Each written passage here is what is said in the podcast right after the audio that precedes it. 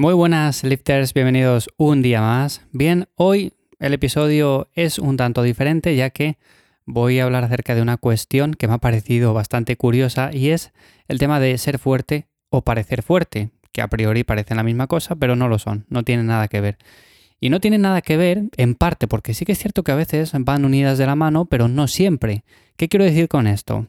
Bueno, pues que seguramente todos hayamos visto en algún momento a la típica persona de gimnasio que lleva un montón de tiempo entrenando, que su objetivo principal siempre ha sido la hipertrofia y que está muy musculada, ¿no? Está muy grande. También podemos ver a la típica persona que se enfoca más en los básicos, más en bajas repeticiones, en el ámbito de la fuerza y tiene un montón de fuerza, levanta muchos kilos en estos ejercicios, pero que comparado con esa otra persona que ha trabajado la hipertrofia, bueno, pues es más pequeña, tiene menos tamaño muscular, en definitiva, no tiene nada que ver. Entonces, una persona sí que es cierto que parece fuerte, pero es menos fuerte de lo que parece, y tenemos a otra persona que es muy fuerte, pero que realmente no lo parece tanto. Creo que se ha entendido más o menos lo que quiero decir con esto. Cuando, por ejemplo, planteamos un entrenamiento, sí que es cierto que yo siempre digo, tenemos que variar el rango de repeticiones, no tenemos que enfocarnos siempre en lo mismo. Pero normalmente esto va más orientado sobre todo a personas que quizás tengan un foco en la hipertrofia. Yo, por ejemplo, entreno con rangos de repeticiones que van desde las 4 hasta las 16, 20 repeticiones sin ningún tipo de problema. ¿Cómo lo hago? Bueno, pues hay entrenamientos en los cuales dos ejercicios o así van de 6 a 8 repeticiones, incluso alguna menos puede ser. Y luego hay ciertos ejercicios en los cuales ya van de 8 a 10, 10, 12, 12, 14. Normalmente recomiendo para esos ejercicios básicos en los cuales podemos exprimir bastante la fuerza y que tienen mucha demanda a nivel del sistema nervioso central, incluir repeticiones bajas, aunque también lo podemos hacer a repeticiones altas. Y por el contrario, recomiendo para esos ejercicios, por ejemplo, un poco más analíticos, para grupos musculares un poco más pequeños, ejercicios accesorios, bueno, pues aquí sí que recomiendo incluir rangos de repeticiones un poco más altos.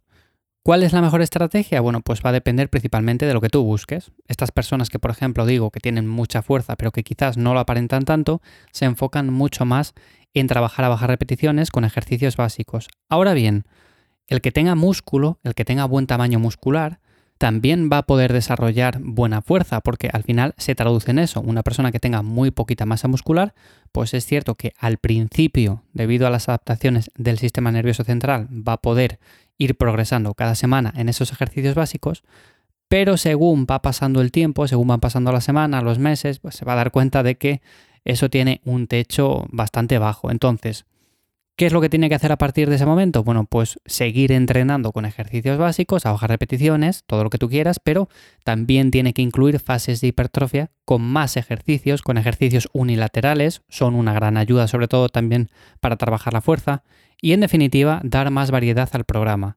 Esto lo digo porque, por ejemplo, yo hace muchos años caí en el típico error de, eh, venga, pues voy a hacer el plan tan mínimo, tan mínimo, ya lo he contado muchas veces, pero quería hacer el plan tan minimalista que digo, bueno, pues voy a elegir uno o dos ejercicios como mucho para cada grupo muscular.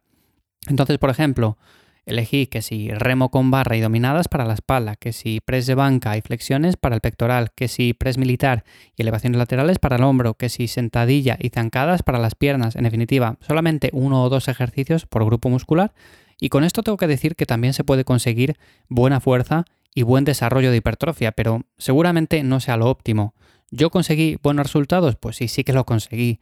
O sea, y me gustaba mucho, me motivaba ese programa por aquel entonces. Pero es cierto que si, por ejemplo, a día de hoy planteara algo similar, pues no me ayudaría tanto como lo que tengo, como la planificación actual, que sí que es cierto que tiene más variedad de ejercicios, más variedad en cuanto al rango de repeticiones, en definitiva, que si por ejemplo algún día sucede que tengo alguna molestia en algún ejercicio en concreto, no supone un problema cambiarlo, y además de que, por ejemplo, como el volumen está más repartido entre diferentes movimientos, no sobrecargamos siempre las mismas zonas. Y esto es muy importante.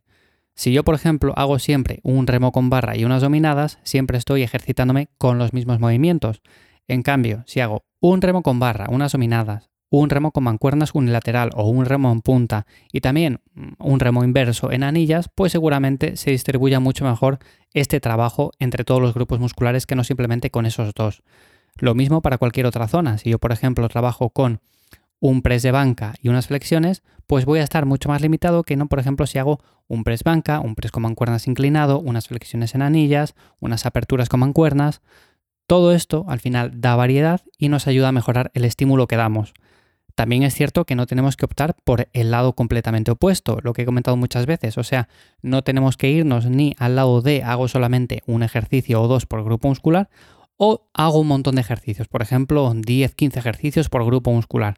Considero que tampoco es óptimo, aunque sí que es cierto que en momentos puntuales lo podríamos hacer, pero es mejor centrarse en 4, 5, 6 que nos vengan bien y a partir de ahí ir progresando. Entonces, para volver a la pregunta ¿Qué es más importante, ser fuerte o parecer fuerte? Bueno, pues lo primero va a depender un poco del objetivo de cada persona. Habrá personas que se enfocan más en la fuerza y otras más en la hipertrofia. Ahora bien, como decía al principio, aunque no es lo mismo, muchas veces ambas cosas van juntas de la mano y es porque una persona que quiera parecer fuerte, por ejemplo, que quiera muscular, que quiera ganar hipertrofia, también sí o sí va a tener que ganar fuerza, porque si no, se va a quedar siempre en el mismo punto. También una persona que, por ejemplo, simplemente se enfoque en la fuerza, quiera ser el powerlifter más fuerte del campeonato, pues también tendrá que trabajar la hipertrofia porque a partir de esa base que le va a dar el músculo, a partir de ganar más masa muscular, podrá generar más fuerza en un bloque posterior destinado a esto. Entonces, para concluir, estas dos cosas, aunque no son lo mismo, a veces van juntas y por supuesto tienen mucha relación. Y lo más importante es que si tú, por ejemplo, buscas fuerza, trabajes en ciertos periodos con más ejercicios y más rangos de repeticiones. Y si lo que buscas es simplemente hipertrofia, bueno, pues que trabajes para mejorar tu fuerza a largo plazo. Así que nada más, hasta aquí el episodio de hoy en Lifters. Como siempre, si tienes cualquier duda, me la puedes dejar en mi web ivyamazares.com en el área que pone escríbeme. Ahí recibo todas las consultas y en siguientes episodios voy tratando esos temas. Y como siempre, también te recuerdo que tienes la newsletter en lifters.es en la cual cada 15 días recibes más contenido para entrenar mejor. Así que nada más, hasta aquí el episodio de hoy y nos escuchamos de nuevo por aquí muy pronto. Chao.